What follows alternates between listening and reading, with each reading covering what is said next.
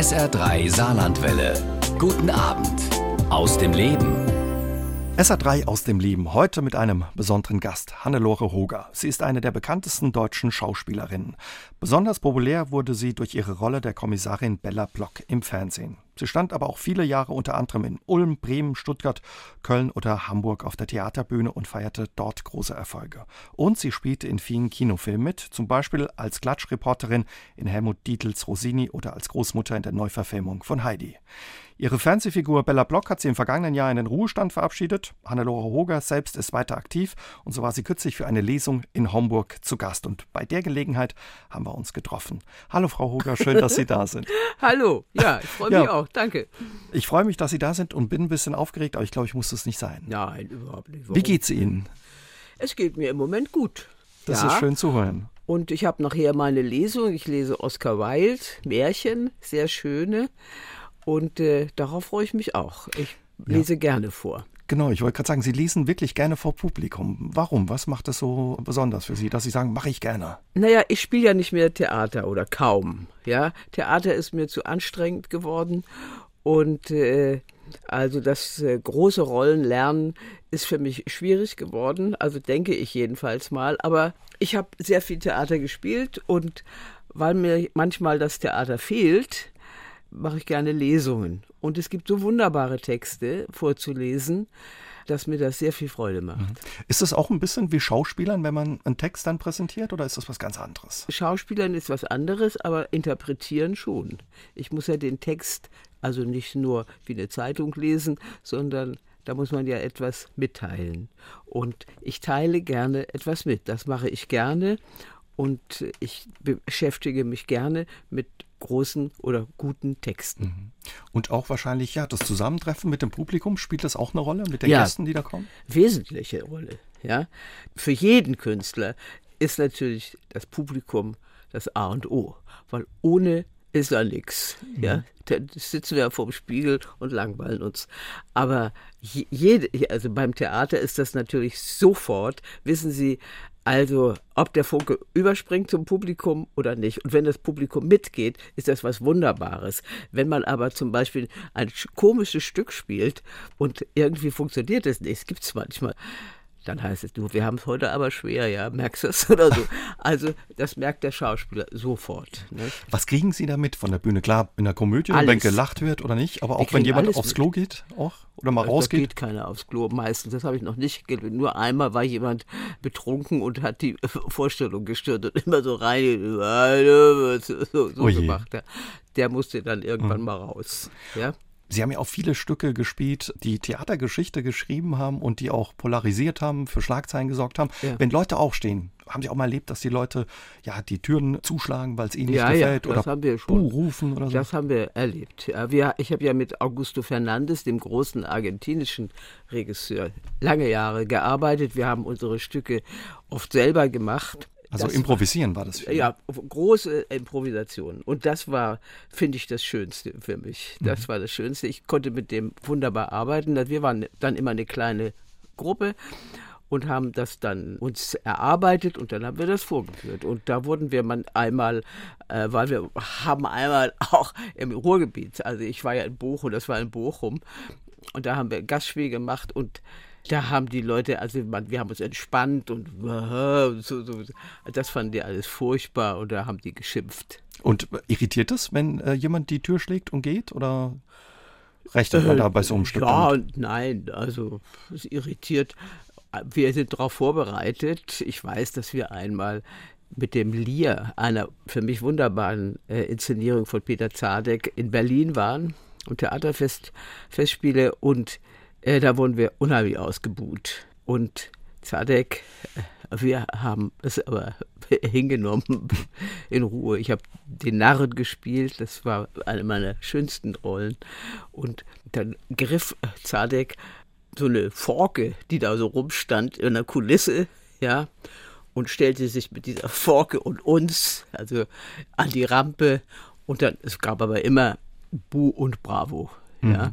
Es war eine schöne Aufführung. Mit der haben wir viele Gastspiele gemacht, auch in Nancy und das war immer sehr schön. Da sprechen Sie es gerade an. Nancy, Sie waren äh, nicht bei uns im Saarland, glaube ich, auf der Bühne gestanden, aber eben bei unseren Nachbarn in Lothringen, in Nancy. Ja. Also so ein bisschen in der Nähe waren Sie schon immer. Ja, da war eine schöne Stadt.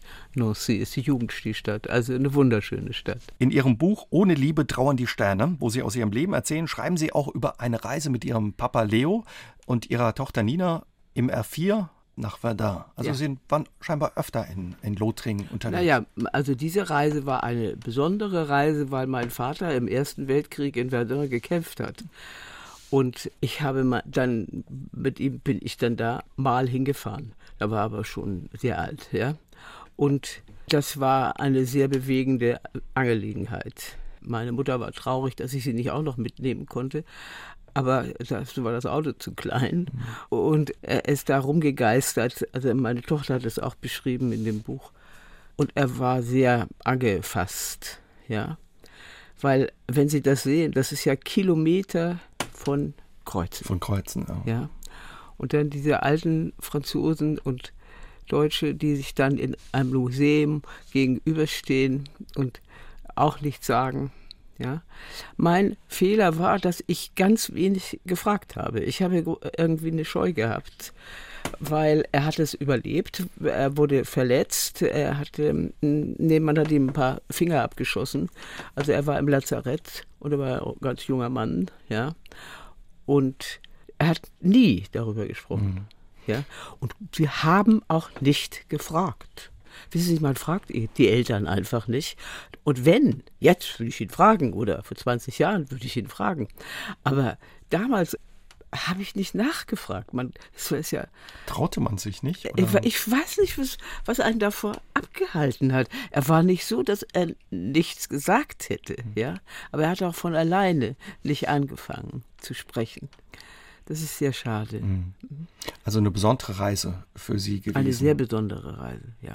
Eine besondere Reise war für Sie, glaube ich, auch, als Sie als Jugendliche mit Ihrem Freund Rudi nach Paris getrennt sind. Ganz wir andere sind, Reise. Ja. Wir sind zur Weltausstellung nach Paris gefahren. Die war, glaube ich, damals, oder in Brüssel, wie war sie mehr genau. In Paris war sie nicht, in Brüssel war sie, glaube ich.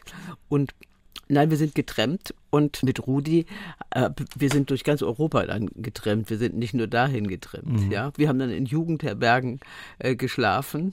Ja, und das war auch also sehr witzig, ja, wenn Ströme von Ameisen zum Beispiel in Paris in die Jugendherberge über die Betten liefen. Oh je, oh je. Ja, aber es ist unvergesslich und für uns beide unvergesslich. Und diese, diese Reise. Offenbar ist eine Liebe zu Paris entstanden, die bis heute anhält. Ja. Waren Sie mal wieder da zuletzt? Nein, oder? aber ich muss jetzt irgendwann hin. Ich habe jetzt keine Zeit gefunden und das hat mich sehr geärgert. Ich arbeite zu viel und das mache ich im nächsten Jahr jetzt nicht mehr. Das habe ich mir ganz streng mhm. vorgenommen, weil ich möchte noch mal hierhin und dahin und unbedingt noch wieder nach Paris, obwohl es sich bestimmt sehr verändert hat. Ab Saarbrücken, zwei Züge, jeden Tag oder sogar drei, ja, eineinhalb Stunden. Bevor ich in Saarbrücken bin von Hamburg, dann sind es sieben Stunden, die ich hier fahren ja. muss. Aber wenn Sie jetzt heute mal, heute gerade da sind, dachte ich, einen spontanen Ausflug nach Paris. Weg. Ich kann jetzt nicht nach Paris fahren, ich muss nach Hamburg und drehen. Also das ist schade. schade. Paris ja? muss warten. Sie mögen äh, aus dieser Zeit, glaube ich, auch Chansons französisch. Ja, natürlich haben alle, wir sind nach Paris gefahren. Paris war das, der Ort, wo man hinfuhr. Ja, alle Frauen hatten lange Haare und alles war schick. Elegant. das war, äh, mhm. ja, es war ganz anderes Flair. Ganz, ganz anderes Flair. Das war natürlich, wann war das? Ja, ja also für 68 ja, und noch davor. Also das war natürlich für uns äh, wunderbare Museen. Da konnte man noch reingehen damals in die Museen und musste nicht fünf Stunden fünf warten. Stunden anstehen. Ja, ja heute kannst du ja nicht mehr in Louvre gehen. Ja, da, da wartest du ja einen halben Tag und sowas. Also das war sehr aufregend, ja. Fällt Ihnen ein Chanson ein, den Sie mit der Na, Zeit Wir haben ja alle Edith Piaf gehört. La Vie en Rose. Den haben wir bestimmt bei uns im System und dann würde ich sagen, hören wir uns den einfach mal Ach an. Ach ja, das ist doch schön. Hannelore Hoger ist heute mein Gast bei SA3 aus dem Leben. Viele verbinden mit ihr die Rolle der Kommissarin Bella Block. Nach fast 25 Jahren und 38 Fällen hat sie sich von der Figur im vergangenen Jahr verabschiedet. Wir unterhalten uns mit ihr darüber, was ihr die Rolle bedeutet hat und wie schwer der Abschied fiel. Vermissen Sie die Rolle ein bisschen, Frau Hoger? Nein, also es war eine lange Zeit. 38, ich dachte 28. 28, okay, ich ja. habe 38 gewonnen. Okay, aber es waren auf jeden Fall viele Folgen. Es waren viele, es waren ja 25 Jahre, muss man bedenken. Und das ist eine lange Zeit. Und da muss man irgendwann aufhören, sonst finde ich, wird es auch peinlich. Mhm. Das war ein bewusster und auch selbstgewählter Abschied, ja. wenn man nach so einer langen Zeit mit einer Rolle ja das Leben verbringt oder eine Rolle spielt, die wächst einem wahrscheinlich ans Herz, oder? Sie wächst mir ans Herz, das ist klar. Aber man wird auch auf der anderen Seite nur mit so einer Rolle identifiziert und das stimmt nun in meinem Berufsleben gar nicht. Und es ist auch nicht so, dass ich das jetzt also vermisse.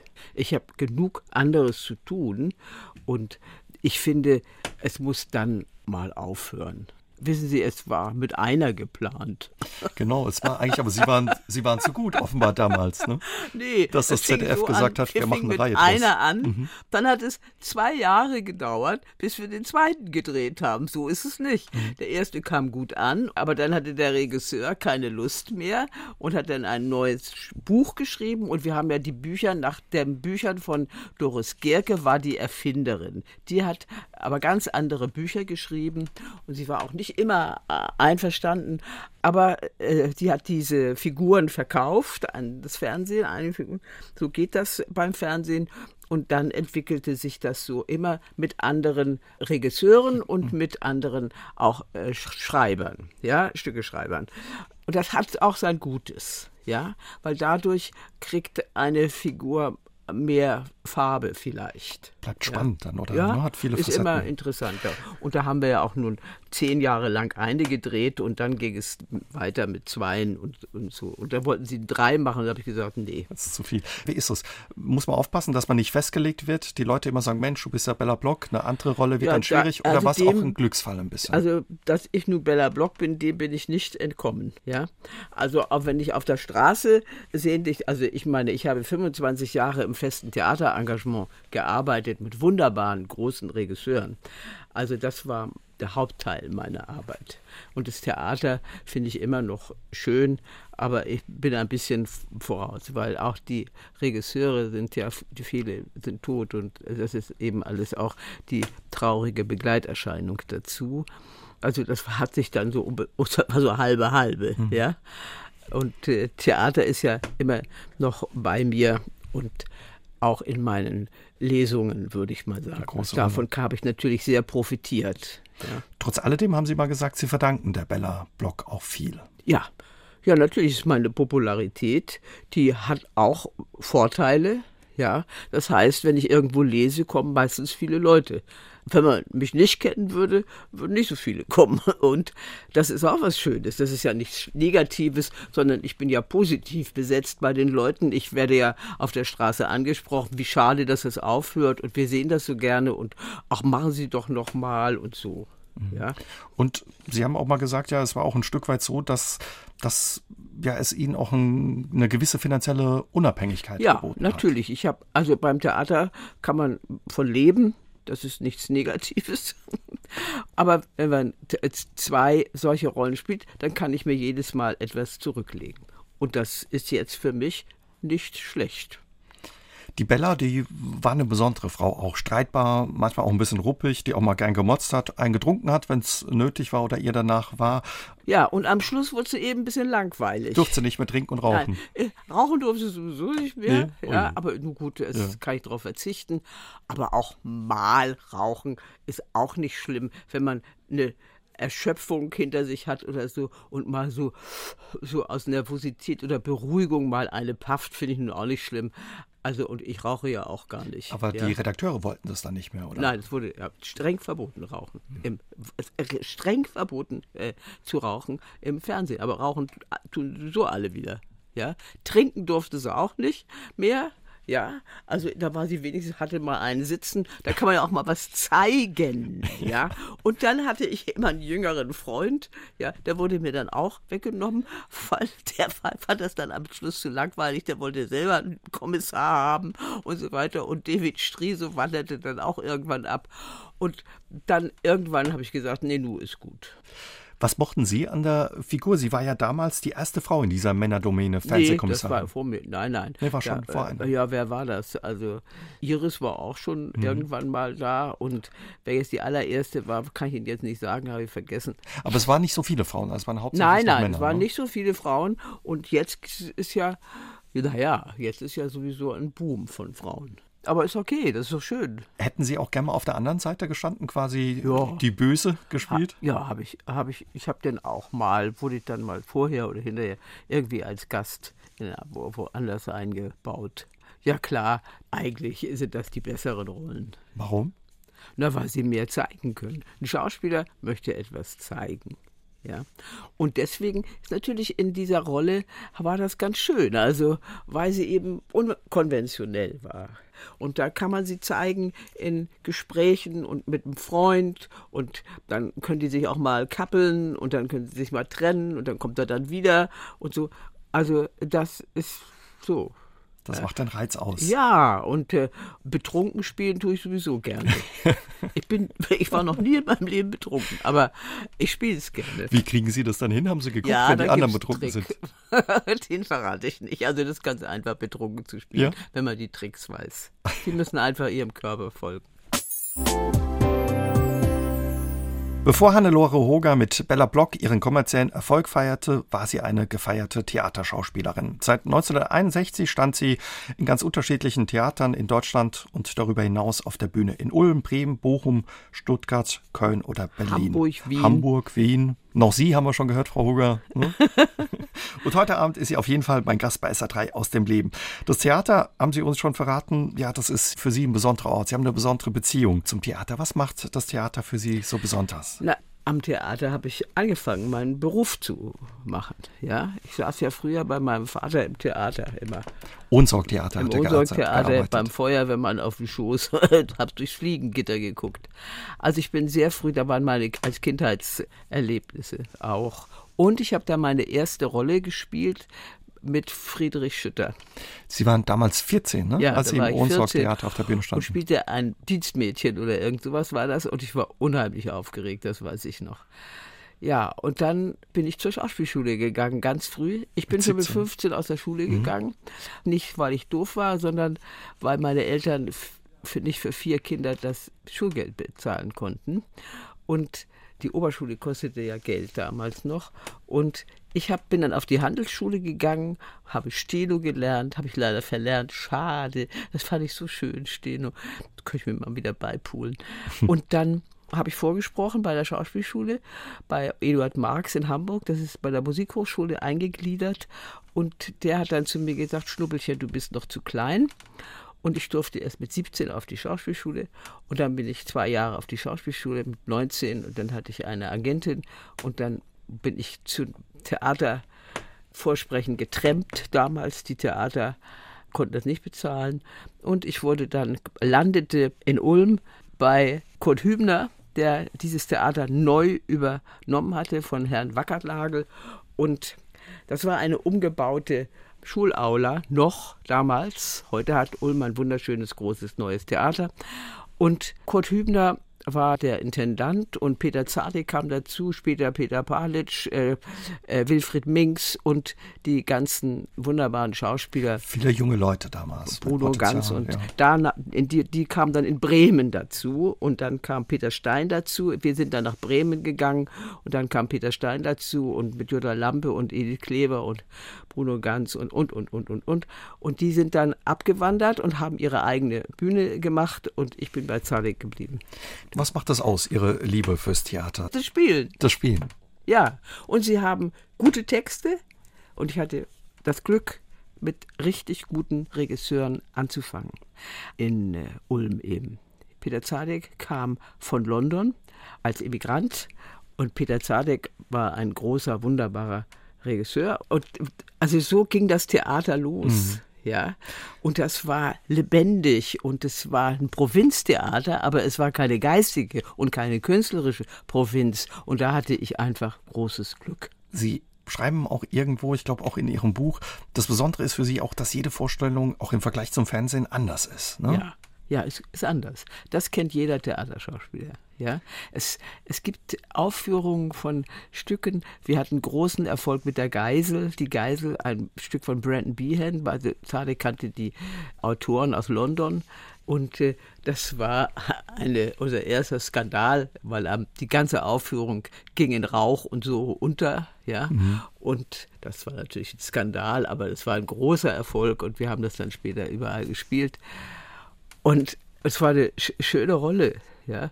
Und da, später war es dann Kleiner Mann, was nun, das war auch eine tolle Rolle.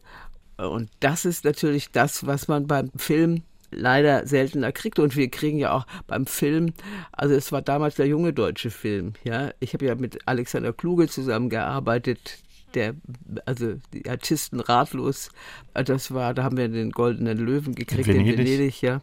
Also, und das sickerte so langsam, ja. Aber. Also Theater war damals der spannendere Ort für Sie als junge Schauspielerin. Auf jeden Fall. Also ich hatte da ein Engagement. Ich habe nicht viel Geld verdient. Ich habe unter dem Dach gewohnt. Juppie. 300 Mark oder sowas haben Sie irgendwo geschrieben. Ne?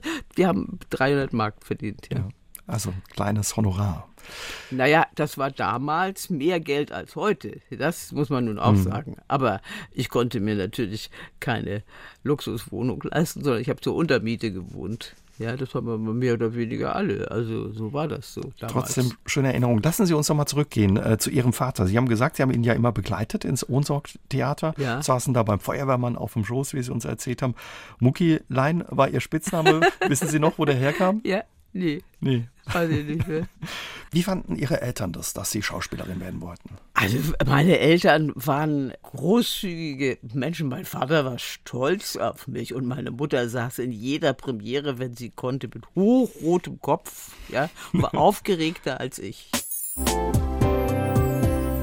Frau Huger, Sie sind mit drei Geschwistern aufgewachsen. Zwei Schwestern haben Sie noch und einen Bruder in Hamburg. Was für Erinnerungen haben Sie an Ihre Kindheit? Ja, schöne, ja. Ich hatte wunderbare Eltern, ja. Großzügige Eltern, überhaupt nicht kleinbürgerlich, ja.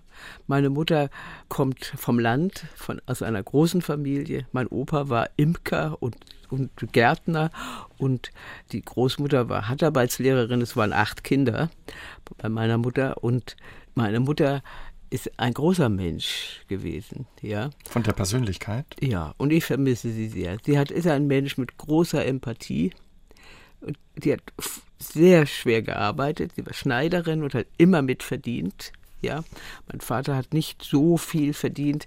Also wir waren, das kostet ja alles Geld. Aber ich habe es nie gemerkt. Ja, wir waren auch im Pulk auf der Straße, haben wir gespielt. Damals gab es ja noch keine Autos so viel und sowas. Wir haben in den Trümmern gespielt. Also es war ganz anders als äh, heute, als meine Tochter zum Beispiel aufgewachsen mhm. ist. Ja, mit diesen langweiligen Spieldinger da. Spielplätzen. Wir waren im Plan ich war immer in Planten und Blumen. Das ist ein Stadtpark, ne? Großer ja, Stadtpark großer Stadtpark. Mit Wunden. Ich erinnere mich heute noch an die Tulpenfelder von Planten und Blumen. Schwarze Tulpen habe ich da gesehen zum ersten Mal Schwarze in meinem Tulpen. Leben. Und dann gab es abends so eine Musikmuschel, als ich schon ein bisschen größer war, als kleines, man, konnte man da auf die Wasser rutschen und so, mhm. ja. Aber dann gab es eine Musikmuschel, da habe ich immer gesessen, Juan Lossas spielte, das war ein Tango-Orchester und das fand ich unheimlich toll. Und dann trat so eine Sängerin im langen Kleid auf und so. Und da habe ich dann immer zugehört. Ja, so war das. Sie haben das gesagt, Sie sind im Krieg geboren worden, haben die Bombennächte auch noch erlebt, wenn das richtig ist. Und dann eben ja in dem Nachkriegshamburg aufgewachsen mit alten Trümmernhäusern, wo Sie gespielt haben. Wie hat Sie das geprägt? Das weiß ich nicht, wie mich das geprägt hat. Wo soll ich das wissen? Ja, also ich habe es im Kopf.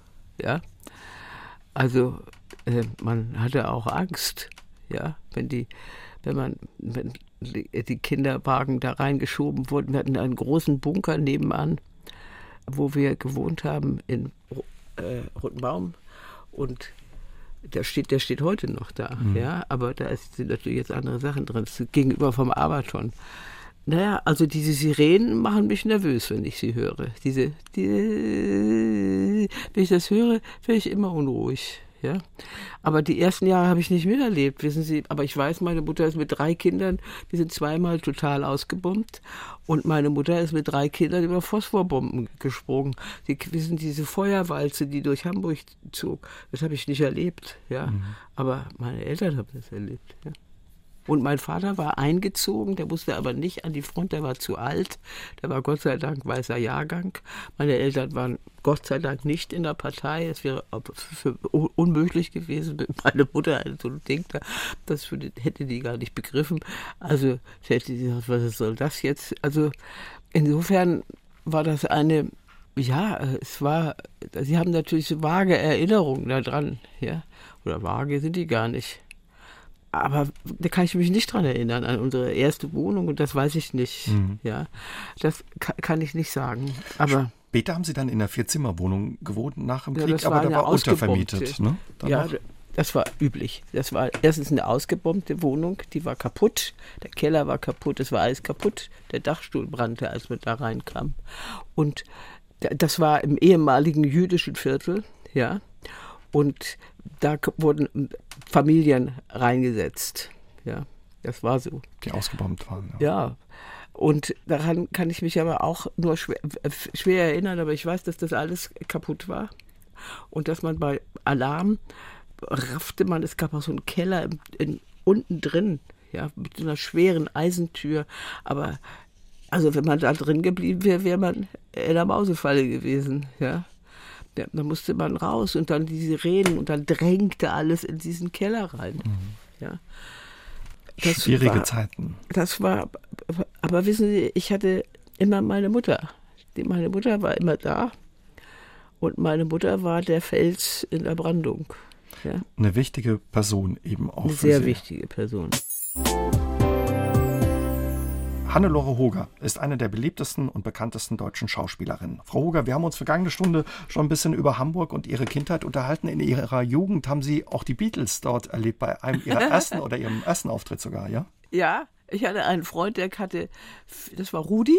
Ah, Rudi wieder, ja, den habe ich schon kennengelernt. Der hatte, der kannte jemanden, der zwar bekannter Journalist über Jazz, ja, über Jazz und der hat mich da hingeschleppt. Ja, der hat mich immer in die Jazzkeller geschleppt. Und dann waren wir, haben uns Jazz angehört. Und die Beatles waren da. Die hatten da den ersten Auftritt. Das mhm. war auf der Reeperbahn. Top Ten oder was? In Top Ten, ja. Wie, wie war der erste Auftritt? Haben Sie schon damals gesagt, hey, die sind ganz gut, die Jungs? Oder? Ja, also, aber ich wusste, da waren die ja noch nicht berühmt. Noch nicht berühmt, so. nee. aber, aber man wusste so, und, ja, also ich habe da eine etwas schwächere Erinnerung dran, aber ich weiß, dass ich die da hab rumhüpfen sehen. Also ich meine. Hat man gedacht, die haben Potenzial? Ja, ja ich, ich habe so gar nichts gedacht, muss ich ehrlich sagen. also das war, ja, das war so wenn man heute, also ich, ich gehe nicht in solche Großveranstaltungen. Mhm. Das war aber nicht so groß. Das Top Ten war relativ klein. Aber kann auch nicht jeder von sich sagen, ich habe die Beatles bei ihrem nee, ersten kann Auftritt nicht jeder sagen. Gesehen. Also ich kann das sagen, aber der Eindruck war auch nicht so, dass ich in Ohnmacht falle, wenn ich daran denke. Sie haben aber die sind großartig ja. natürlich, ich fand die da natürlich toll. Ja, also später, ja, aber Platten, die haben wir alle, ge, ge, ge, waren tolle Jungs, ja. Da ist ja immer nur einer da, ne? Der ist ja immer noch gut. Zwei, ja. Ja, zwei. Sie haben dann die Schauspielschule besucht. Das erste Engagement, haben Sie uns schon verraten, war damals in Ulm. Ging es für Sie hin? Sie liefen relativ früh auch schon auf der Schauspielschule unter Charakterfach. Offenbar. Ja, also würde ich nicht sagen so, aber ich meine, ich war ja eine junge Frau, ja. Und aber mein Schauspiellehrer, das war Eduard Marx, der war ein wunderbarer Schauspieler am Schauspielhaus und wir sind alle immer für eine Mark auf den Stehplatz ins Schauspielhaus gegangen und haben uns alle Vorstellungen angeguckt. Wir waren sehr ehrfürchtig. Und das war die Gründgens-Ära auch, die wir miterlebt haben, mit wunderbaren Schauspielern und tollen, mir unvergesslichen Theateraufführungen, die wir da gesehen haben. Und das äh, hat uns natürlich beflügelt. Guckt man auch bei Kollegen, wie die was machen oder wie die spielen?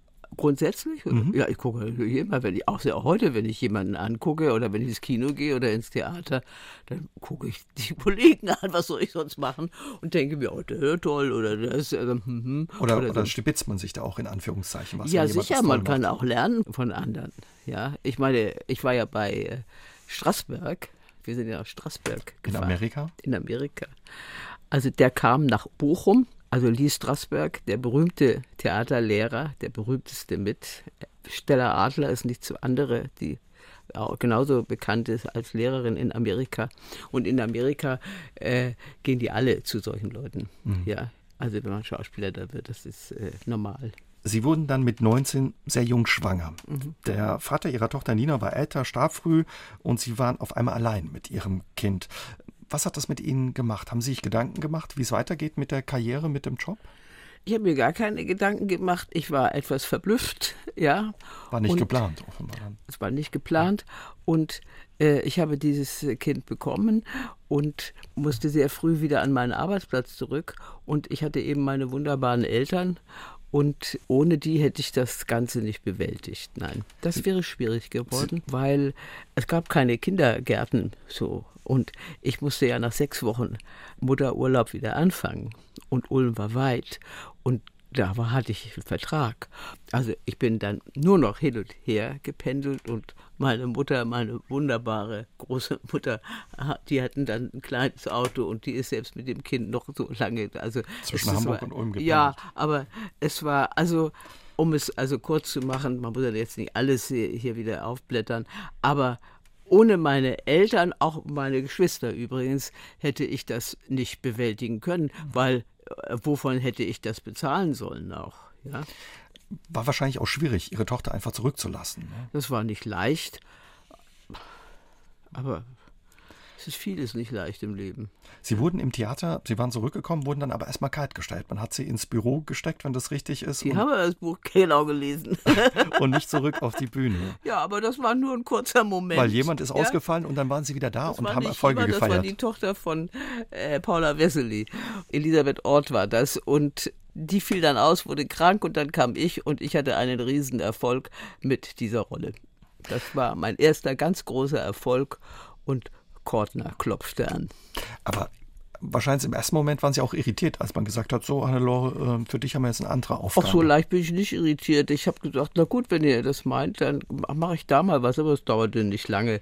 Anfang der 60er, als Sie, als Sie Mutter waren, Frau Hoger, äh, alleinstehend äh, mit einem Kind, äh, berufstätig, ähm, wahrscheinlich nicht leicht. Sie beschreiben in Ihrem Buch auch, in Stuttgart hat man von Ihnen erwartet, dass Sie Ihre Tochter verheimlichen. Also wir wollen es nicht alles äh, erzählen. Verlangt, äh, habe ich gesagt, das äh, fand ich etwas, äh, das war das Staatstheater Stuttgart, ja. Mhm. Und da habe ich selbstverständlich gesagt, wie, was ist das für ein Quatsch? Ja, nein, also so kommt überhaupt nicht in Frage. Ja. Da waren Sie aber schon. Und dann sollte ich dem Intendanten mal vorlesen. Jetzt war Herr Professor Schäfer, das war ein sehr netter Mann. Und da habe ich aber gesagt, das mache ich nicht. Und äh, ich kann ja nicht lesen. Und Nein, das war alles äh, okay. Also das war jetzt nicht öffentlich. Also man hat hinter den Kulissen versucht, Druck aufzubauen und dieses Vorlesen, es da war, war, nicht das Vorlesen gemeint, offenbar, Frau Hoger. Nee. Ich habe keine Ahnung, was Sie da aufgebaut haben. Es war mir auch egal. Also, wissen Sie, ich bin nicht so leicht zu irritieren und auch damals schon nicht. Ja was, meine Tochter ist ein wunderbares Geschöpf. Ja, was bin ich ohne meine Tochter? Ja, nee, also so war das nicht. Und meine Eltern konnten sich gar nicht satt sehen an diesem Kind. Ja, meine Mutter hat die, die Hemdchen selber genäht mit einer Bombdüre. Mein Vater hat sich überschlagen. Also der hat das Kind mehr geliebt als seine eigenen Kinder.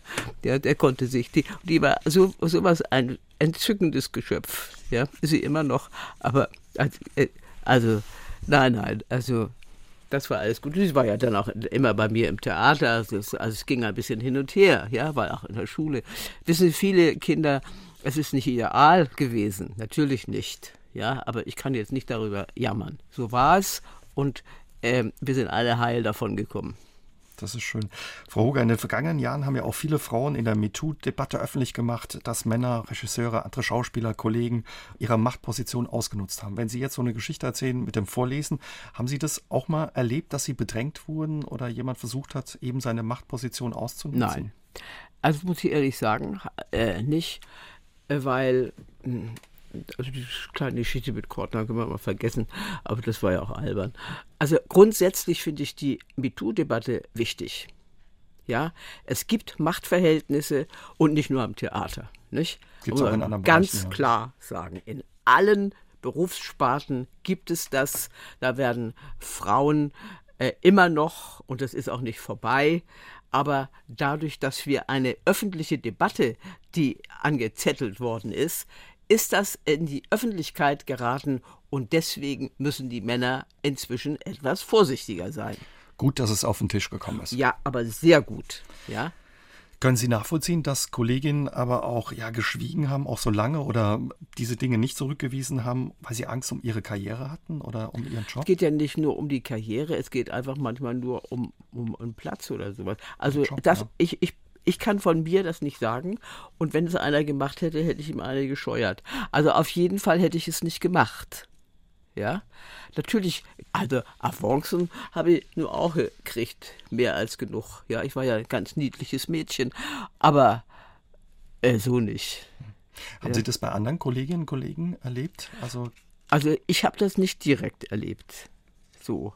Aber ich meine, der Zadig hat mal zu mir gesagt, du, ach, du mach doch mal hier so mit offenem Busen und so, soll ich im Film. So ich gesagt, also erstmal kannst du deine Hose mal ausziehen und zweitens mache ich das nicht. Der muss mich umbesetzen. Ich bin nicht verrückt, ich mache das nicht. Ich sagte, ach, wie schade. Und sag ich, ja, ist schade, aber so. Und dann haben wir es ohne gemacht. Fertig, ja. Also man kann sich wehren und ich muss auch sagen, ich würde auch nicht freiwillig also aufs Hotelzimmer von einem Regisseur gehen, da ich nicht glaube, dass der mir da aus der Bibel vorlesen will, ja. Und so naiv kann man eigentlich nicht sein. Frau Huger, Sie haben schon die Schauspielschule mit Gelegenheitsjobs selbst finanziert, teilweise mit langweiligen Jobs, wie Sie schreiben. Was war das alles, was Sie da gemacht haben?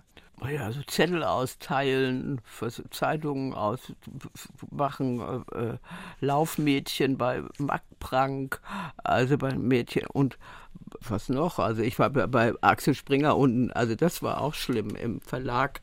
Also so die Zeitungen so immer so einlegen am Fließband nachts.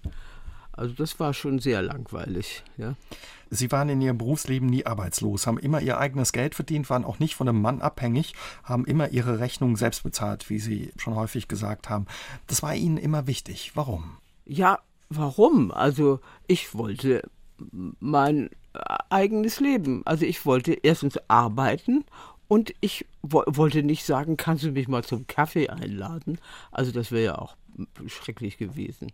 Also das war mir, ich kann Ihnen nicht sagen warum, aber weil ich das wollte, weil ich hatte ja auch Geld. Ja, ich habe ja was verdient. Ich habe wenig verdient, die ersten viele Jahre am Theater. Ich konnte davon leben, mühsam, aber ich konnte davon leben. Ich konnte mir, ich wollte, im, wie ich angefangen habe, hatte ich keine Wohnung, da hatte ich ein Zimmer zur Untermiete. Das war nicht so, das war aber auch schön. Da waren nette Leute, also hatte ich auch Unterhaltung. Also, mein Gott, also, wissen Sie, nach dem Krieg war das Usus, dass man in, wir haben von unseren vier Zimmern, wovon zwei noch kaputt waren, immer zwei vermietet. vermietet erst mussten erstmal, war das, es war angesagt, dass man das vermietet und wir mussten das, wir brauchten das Geld auch. Wir, sind auch, wir sind auch nicht also, daran krepiert. Diese, dieses eigene Geld, diese Unabhängigkeit hat Ihnen wahrscheinlich aber auch viel Freiheit gegeben, ne? Nicht abhängig zu sein von, von Ja, Freiheit, was heißt das? Also Freiheit wovon? Äh, wenn, wenn ich habe, wenn ich ja, ich habe immer gearbeitet, also hatte ich immer Geld und ich war eigentlich nie arbeitslos. Mhm. Ja, ich habe hat immer, das war mir wichtig. Ja. Für einen Schauspieler oder eine Schauspielerin ist es ja keine Selbstverständlichkeit, nicht arbeitslos zu sein. Nein, es gibt, es ist ja der Beruf auch heute noch mit den meisten Arbeitslosen, komischerweise. Also die wirklich groß beschäftigt sind, das sind nicht viele. Ja, also und früher war das so, wer am Theater war, und dann bin ich ja zum Fernsehen gegangen und mit diesem, da wurde ich also schräge angeguckt von Theaterleuten. Du spielst dir, also im Fernsehen und äh und so. Warum? Ja. Die Theaterleute. Das war damals nicht üblich. Heute leben alle vom Fernsehen, mehr oder weniger, weil wir haben ja auch keine große Film Branche. Also viel gedreht, wahnsinnig viel gedreht wird ja nicht. Und wenn man älter wird, sowieso nicht. Da kriegen sie ja sowieso also nur ganz wenig Angebote. Also die meisten Schauspieler leben vom Fernsehen. Wie ist das denn, wenn man eine Frau über 40 ist? Kriegt man da noch tolle Angebote und Rollen oder ist das ja Heute ist das ein bisschen besser geworden, ja. Ja, kriegt man schon. Ja, Sie sehen das auch. Am, in Amerika ist das auch so geworden. Das war ja früher noch viel schlimmer. Wie ist es aber für äh, Frauen in Ihrem Alter? Sind es mhm. noch tolle Angebote? Oder Sie haben gleich mal gesagt, also Männer können einfach länger den Liebhaber spielen. Die bleiben länger der ja. Liebhaber. Ja, das ist so. Wir sind ja nicht alle so, Männer sind ja nicht alle so eingestellt wie, sagen wir mal, Manuel Macron oder so, ja mit seiner 24 Jahre älteren Ehefrau. Also sowas möchte ich mal, den Politiker möchte ich in Deutschland mal sehen, der das hinkriegt. Den möchte ich mal sehen. Ja? Da ist alles immer umgekehrt. Es ist üblich, dass die Frauen, wenn die Männer älter werden, 20 bis 30 Jahre jünger sind. Und so ist das auch am Theater und so ist das auch beim Film. Wie finden Sie das? Ja, ich finde es inzwischen normal, aber ob es richtig ist, weiß ich nicht. Ja. Es ist ja so. Sie haben die kriegen dann noch Kinder zum dritten und vierten Mal. Und das hat natürlich auch mit der Situation zu tun, dass eine Frau, wenn sie über 40 ist, 45, dann ist mit Kinder kriegen. Mhm. Das heißt, dann die Männer, die dann noch eine zweite Ehe machen oder eine dritte, dann entweder haben sie schon ihre Kinder, aber dann machen sie meistens noch mehr. Also, aber das kann jeder für sich behalten. Aber Sie würden sagen, wenn ich Sie richtig verstanden habe, heute gibt es schon auch spannende Rollen für Frauen ja, über 40. auf jeden Fall. Im Theater auch. Ja, das hat sich geändert. Also sie können auch noch im hohen Alter eine schöne Rolle spielen. Also es muss ja natürlich dann eine richtige sein. Also es muss dann schon eine Rolle sein, die stimmt. Ja, es wird immer schwieriger. Für, für Männer ist es leichter. Sie haben gesagt, Sie haben immer gearbeitet. Blieb da auch was auf der Strecke, Frau Huger? Blieb da auch was auf der Strecke? Ja, och, weiß ich nicht so. Ich bin eigentlich auch da auf der anderen auch immer ganz gut Lexikon, aber war nicht einfach, würde ich mal sagen. Ich habe auch viel Eifersucht und Neid erlebt. Ist es so, dass man unter Schauspielern auch Neid auf eine Rolle hat, wenn der andere naja, eine bessere wenn einer immer was hat und der andere nicht so, ist schwierig. Das wie, ist einfach schwierig. Wie drückt sich das dann aus oder wie macht sich das bei Durch Enttäuschung oder durch Auswege suchen oder was weiß ich. So drückt sich das aus. Gehen ja. auch gute Kontakte oder Freundschaften kaputt darüber oder sowas? Freundschaften wahrscheinlich nicht, aber. Oder was man meint, was eine Freundschaft äh, hätte sein oder können. Was eine oder Beziehung ist oder sowas. Wenn man, wenn man vernünftige Leute hat, kann man mehr oder weniger alles regeln. Ja? Und man kann ja auch wissen, was es, jeder weiß ja, was los ist. Aber gut, also da habe ich auch keine Lust drüber zu reden. Als Kommissarin Bella Block wurde sie populär, Hannelore Hoger. Aber sie spielte auch viele andere Rollen im Theater, Fernsehen und im Kino. Frau Hoger, Sie waren sehr erfolgreich, haben tolle Rollen gespielt. Wie viele waren es? Ein paar hundert wahrscheinlich, ne? ich weiß Leben. es nicht, ich habe es nicht gezählt, gezählt, aber es steht im Buch. Kann man nachzählen. Müssen wir noch mal gucken. Da war ich selber verblüfft über meine Övre. Wie wichtig war Ihnen Erfolg? Also Erfolg, eben so, wenn man so hört, Erfolg. Aber natürlich, wissen Sie, wenn Sie als Schauspieler die Resonanz im Publikum wirken. Wir sind ohne Publikum gar nicht vorhanden. Ein Schauspieler ohne Publikum geht nicht. Ja? Und natürlich sind auch böse Kritiken, die ich auch erlebt habe, können auch sehr kränkend sein Haben oder einen gelesen? verunsichern und so. Sie können übrigens jeden Schauspieler verunsichern, davon bin ich überzeugt. Ja, also wir sind da schon auch sensible Leute. Ja, haben Sie die Kritiken gelesen immer? Selten. Selten. Ich lese immer nur den Schluss. Wenn der gut war, machte ich auch mal die Mitte auf. Jetzt sagen Sie, äh, das Publikum so als Resonanz ja, ist, ist wichtig. Wie war das dann, als Sie angefangen haben, fürs Fernsehen zu arbeiten und auch fürs Kino? Da fehlt ja die Rückmeldung ja. vom Publikum. Ja, aber sie merken schon beim Drehen, also wenn die, die Kamera und wenn die, da stehen ja immer 20 Leute rum, ja, wenn die da stehen und gucken, kann, können sie davon ausgehen, wenn die die Ohren spitzen, dann ist schon, ist schon gut. Läuft schon gut. Ja. Man braucht das, wissen Sie, Sie brauchen, Sie können, Sie sind als Schauspieler abhängig, abhängig vom, vom anderen. Erstmal sind sie, sie sind überhaupt immer abhängig. Sie sind abhängig davon, wie sie aussehen, sie sind abhängig davon, wie der Regisseur ist, ob der sie macht. Sie sind abhängig vom Kollegen, sie sind vom Text abhängig, sie sind von allem abhängig. Wie wichtig ist es, Frau Hoger, dass man sich auch sympathisch ist, dass man gut zusammen spielen kann? Ne? Das ist sehr wichtig. Ich kann mit Kollegen, die ich nicht mag oder so, ist immer schwierig. Ja, oder die mich nicht mögen. Also nicht ich nicht. Also es gibt auch viele, die mich nicht mögen. Die können mit mir nichts anfangen, die finden mich furchtbar. Oder ach die oder was. Ich weiß nicht, was die alles so erzählen sich, aber, aber das gibt es natürlich. Und äh, dann ist es schwierig. Guckt man da vorher, wenn man ja ein Angebot kriegt, wer spielt da noch mit? Ah, interessant oder Immer, nee, wenn, alle gucken wenn der immer, mitmacht, wer spielt noch mit. dann immer. nicht. Das ist immer so. Und wenn dann einer sagt, also nee, also die nicht oder das hat überhaupt keinen Sinn mit uns beiden oder so. Es gibt auch Regisseure, die sagt, gesagt haben, nicht mit der. Ja, das kenne ich und es kratzt mich aber nicht weiter. Ich mag die meistens auch nicht. Einer ihrer bekanntesten Kinofilme, Frau Hoger, war Rossini Ja. von Helmut Dietl 1997 mit vielen bekannten Schauspielern, ja, auch großen äh, Schauspielern, Götz George, Veronika Faches, Heiner Lauterbach. Wie ist das, wenn da so viele ja, Alpha-Tiere mitspielen? normal. Also, äh, ja, also wir kennen uns ja mehr oder weniger. Also die kannte ich nicht alle, ja. Und also mich hat das nicht so erschüttert, wenn da so, so ein berühmter Kollege kam. Der war eben berühmt, ja. Also, wie gesagt, ich habe Selbstbewusstsein. Und ich bin nicht so, dass ich, oh, sage ich schon. Aber erstens war das Buch gut und zweitens war der Regisseur ein wunderbarer Mensch und Regisseur. Helmut Dietl hat, äh, wenn die, also die, die Platzhirsche, ja, ja, da waren und sich dann so mal kurz hat er, hat er gelacht oder gesagt, Leute, Kinder, macht mal weiter oder so. Also, der konnte das alles wunderbar. Der konnte mit, mit allen Schauspielern wunderbar umgehen. Und er war ein ganz liebenswürdiger Mensch und ein toller Regisseur. War Götz George so ein Platzhirsch? Götz-George ist auch ein Platzhirsch. Also der, der, mit dem musste ich ja auch spielen. Also das war dann nicht ganz so. Also der mochte mich nicht. Götz-George mochte mich nicht. Ja.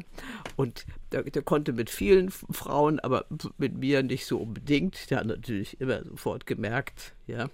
Ich war nicht sein Typ. Ja, er ist auch nicht meiner gewesen. Ja. Und, aber es ging. Also man muss das dann machen.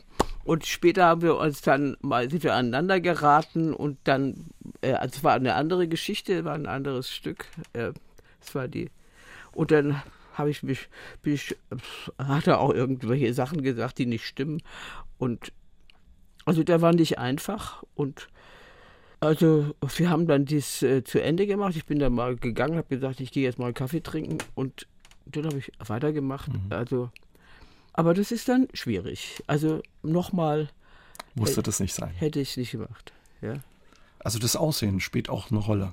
Ob man attraktiv ist, nicht attraktiv ist, ein Typ ist oder. Äh, ja, klar, es spielt das auch eine Rolle. Ja. Also natürlich äh, müssen sie eine Ausstrahlung haben. Das ist gut, wenn, sie, wenn man das hat. Ja. Aber das kann man auch wecken. Ja. Wichtig ist, am allerwichtigsten für mich ist immer ein Regisseur.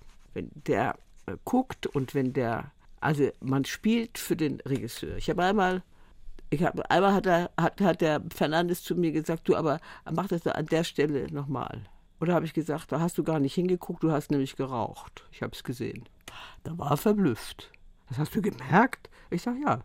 Wenn du dir und, und dir eine, Zigarette ansteckst, dann merke ich, dass du nicht wirklich gebannt bist. Also es ist eine besondere Beziehung, wahrscheinlich auch ein besonderes Vertrauen, was man dann hat mit dem Regisseur. Ah ja, natürlich. Wenn man das nicht hat, dann geht das nicht. Der will es meistens Käse, kann es lassen. Ja. Haben Ihre Eltern ihren Erfolg noch erlebt? ja. Ganz große vielleicht nicht, aber mein Vater ist sehr früh gestorben, der ist schon, also er war 80, also 92 geboren, war 72 gestorben. Meine Mutter ist 90 Jahre alt geworden. Ja, die hat noch mehr miterlebt, auch im Fernsehen. Und wahrscheinlich dann auch sehr stolz gewesen. Sehr stolz, ja. Wie ist es mit Ihnen? Ihre Tochter ist auch Schauspielerin Ja. geworden. Wie war das für Sie? Für Nina war es nicht leicht. Aber wir spielen jetzt zusammen. Das ist schön. Was Wir haben öfter mal oder? so kleine Sachen zusammengespielt. Ja. Ja, wissen Sie, für Kinder ist das sch schwierig, weil die sehen ja als kleines Kind die eigenen Eltern, also in diesem Fall also so lebendig. Ja. Da weiß ich nicht, was da in dem Kopf vorgeht. Ich hatte so, ein, so einen nicht vom Latz, ja. Aber sie ja. Und das ist schwierig. Und dann ist die Presse auch unmöglich oft. Ja, diese Gefühle. verglichen, ja. Ja, und immer verglichen und ja, dann sahen wir uns auch noch ähnlicher als jetzt. Als war nicht leicht für die. Sie haben Ihren Vater ja auch auf der Bühne erlebt. Ja, Aber er war, mein Vater, wissen Sie, mein Vater war eben dieser Bohemian aus den 20er Jahren. Ja, der war der Krieg vorbei, da war ein junger Mann, hallo. Und der hat das, unser Theater, das war damals eine Vagantenbühne, das war nicht immer diese niederdeutsche Bühne, die ist ja erst später geworden. Die hat er mit, äh, mit, mit dem alten Ohnsorg aufgebaut, also da war er dabei. Ja, mhm. daher kannten die sich und dann ist das erst später, ist das dann erst Niederdeutsch geworden. Sie haben uns ja verraten, Sie waren häufig dabei, saßen da bei den Leuten auf dem Schoß, dem Feuerwehrmann und es gibt auch so eine Szene, die beschreiben Sie in Ihrem Buch, da hat der Papa seinen Arm unterm Kopf, äh, seinen Kopf unterm Arm. Ja, das war das erste, wo ich ihn geschockt. gesehen habe. Er war, es war das Weihnachtsmärchen, ja. die Weihnachtsmärchen haben mich am meisten beeindruckt und ich war ja ein kleines Mädchen, junges, es war so fünf oder sechs, ja, und dann, ich habe da ja auch dann auf mitgespielt, ja. Und, und das, das prägt natürlich so. Ich meine, die Nina war auch später im Theater. Sie war immer natürlich bei, äh, auch bei mir, ja. Sie hat mich auch dem Theater äh, erlebt. Und sie war auch im Theater in Stuttgart und in Bremen und in Ulm auch. Mhm. Ja. Ach, ich habe Stücke manchmal äh, 20 Mal gesehen. Aber Sie waren damals nicht geschockt, als Sie den Papa mit dem Ach, mit Kopf, dem, unterm, mit dem Kopf unterm, nee, unterm Arm gesehen haben. Nee, also äh, das, man abstrahiert das auch. Das war ein Räuber, Räuberhauptmann, der seinen Kopf unterm Arm trug. Ja. Ich habe das später dann, ich habe ja auch Regie geführt, äh, ist mir das wieder aufgefallen. Das war Frühlingserwachen und da kommt dann später ja der feine Herr, der, da, kommt der, der auch seinen Kopf, der, der Moritz Stiefel, glaube ich, ist das, äh, der dann auch seinen Kopf unterm Arm trägt. Ja, das ist in dem Theaterstück auch drin. Frau Hoger, hätten Sie sich einen anderen Beruf vorstellen können, wenn es nicht die Schauspielerei geworden wäre? Also mich hätten äh, sicher Sprachen interessiert. Ich hätte mich auf Sprachen geschmissen. Ich finde Sprachen etwas Großartiges und ich bedauere sehr, dass ich zu wenig Zeit hatte, um auch wirklich noch eine zweite, dritte Sprache zu lernen. Also ich kann natürlich so Englisch in der Schule und ein bisschen weiter und Französisch, aber beherrsche das nicht als, als Fremdsprache. Und das finde ich schade bis heute, wenn man ihnen zuhört und sie auch erlebt und heute erlebt hat, merkt man, der Beruf fasziniert sie, begeistert sie. Was ist das, was das immer noch zu so einem tollen Beruf macht für sie? Das kann ich Ihnen nicht genau sagen. Ich weiß aber, dass ich das brauche. Ich mache das gerne. Ich, ich mache das einfach mhm. gerne. Und ich kann mich darin mit meiner Fantasie wiederfinden und ich kann da mich ausdrücken. Ja? Und jeder Mensch braucht etwas, ja, worin er sich ausdrücken kann. Wir brauchen das alle. Ja? Und wenn sie in Chor gehen und singen. Ist es ja? auch, dass man in andere Rollen, andere Leben da ein bisschen reinschlüpfen darf? Oder ist es die falsche Vorstellung, die wir haben, die wir nicht Schauspieler sind von dem Beruf? Das kann ich auch nicht genau sagen, aber es ist natürlich bei jeder äh, Rolle finden Sie etwas, Sie müssen es ja gestalten irgendwie. Sie müssen etwas und und es gibt ja sehr unterschiedliche Wiedergaben von Rollen. Also es ist ja nicht immer, wenn einer einen Hamlet spielt, ist ja nicht immer alles dasselbe. Ja, wenn es unterschiedliche Schauspieler das spielen, wird es immer eine andere Geschichte werden. Was man draus macht. Ja, weil jeder Schauspieler ein anderer Mensch ist und der sich wieder anders in diese Rolle hineinfühlt und dann kommt es auf den Regisseur an und so weiter. Ja? Wie gesagt, wir ist da abhängig. Und deswegen sind Empathien zwischen uns, die wir das gemeinsam machen, ganz wichtig.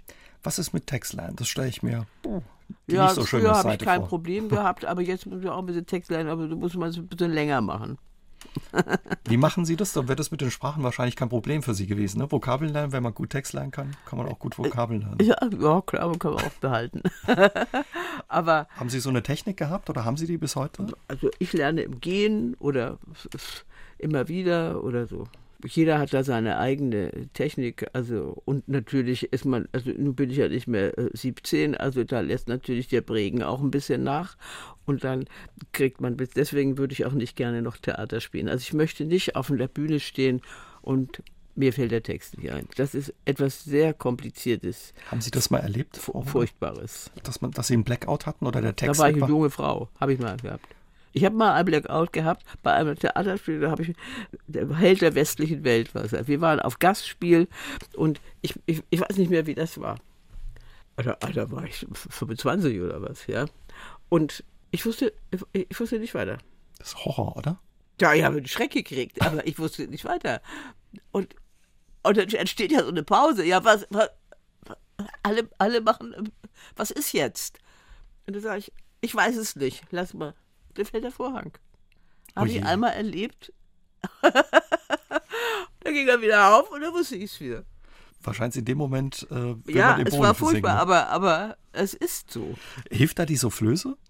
eigentlich? Oder? Ja, normalerweise hilft die Soufflöse. Wissen Sie, ich kenne äh, Schauspieler, Norbert Kappen zum Beispiel, ein wunderbarer Kollege und Schauspieler war das. Der konnte mit dem, habe ich gespielt, der stand neben dem Souffleurkasten und hörte sich also, der Text an. Der, der ließ sich alles sagen. Und es hat kein Mensch gemerkt und er konnte gut spielen. Wenn man sowas erlebt hat, wie Sie als junge Schauspielerin, auf einmal ist der Text weg, brauchst du dann einen Moment oder hatten Sie gar nicht die Gelegenheit? Also es ging dann Vorhang zu, wieder auf, gleich weiter und da war er da. Oder nee, ich brauchte einen Moment, um mich zu erholen von dem Schreck. Aber ich weiß es, es war aber einmal. Aber warum das so war, ich weiß es nicht. Ich weiß es bis heute nicht. Warum? Keine Ahnung. Sie haben viele, viele Rollen in Ihrem Leben gespielt. Gab es eine, die Ihnen besonders irgendwie am Herzen lag oder wo Sie sagen, ah, das war meine Lieblingsrolle? Also sehr, sehr die Arbeiten mit Augusto Fernandes, die freien Arbeiten waren sehr schön, aber auch Zadek äh, hat äh, wunderbar arbeiten können. Also wieder Narr im, im, ich war der erste weibliche Narr übrigens im, im Lier und äh, heute spielen es fast immer alle Frauen. Ja. Gab es auch eine Rolle, die Sie gerne mal gespielt hätten, aber man sie nicht besetzt hat?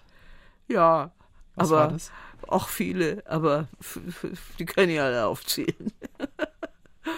aber mein, mein, Schauspiellehrer Eduard Marx hat mal zu mir gesagt, als, als ich die Julia mal arbeiten wollte. Ich habe sie dann später bei seiner Frau gemacht, die war ein bisschen netter, aber der hat zu mir gesagt, ach Schnuppelchen, guck mal in den Spiegel.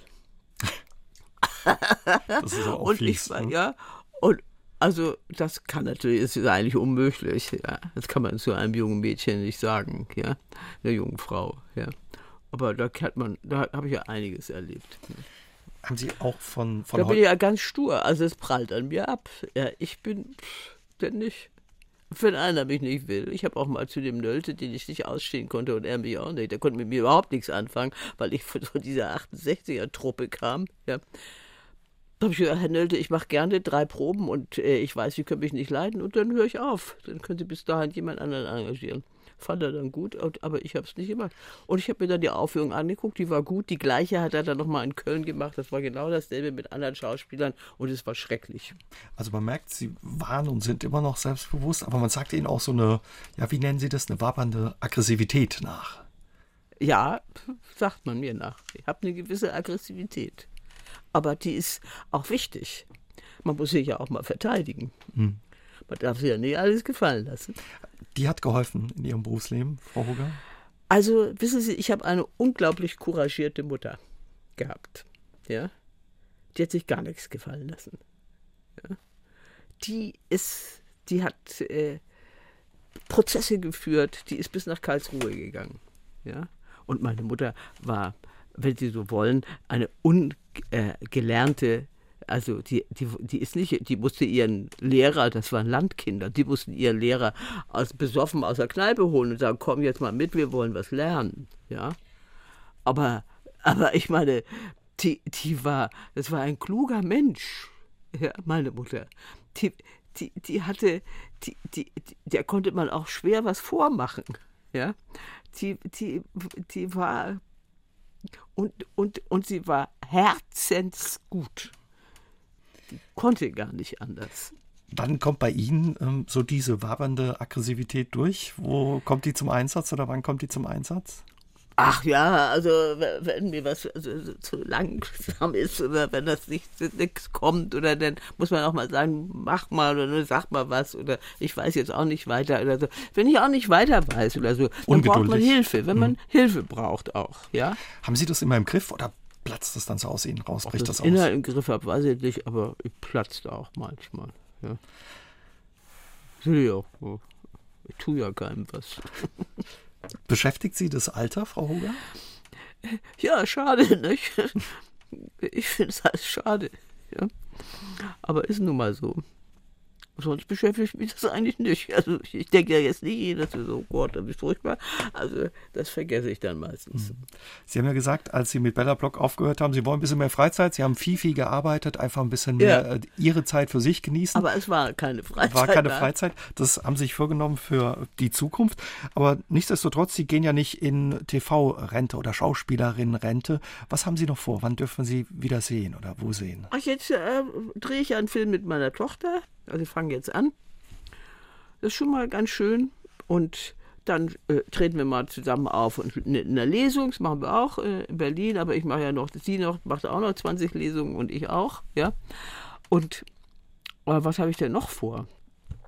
Ja, mehr habe ich im Moment nicht vor, reicht mir aber. Ja. Und nach Paris fahren.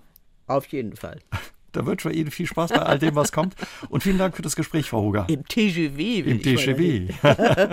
ja, das konnte ich ja früher nicht. Früher bin ich dahin getrennt. Ja, heute ist es bequem heute im TGV. Heute im TGV.